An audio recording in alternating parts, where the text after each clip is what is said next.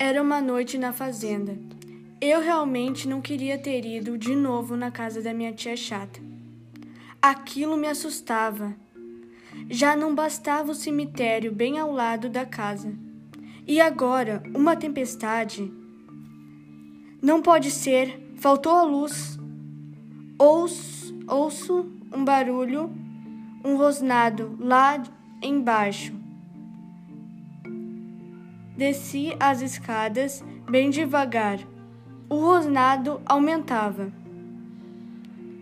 Será um lobo? Nesse momento, a porta se abre. É um vulto negro corre por cima de mim.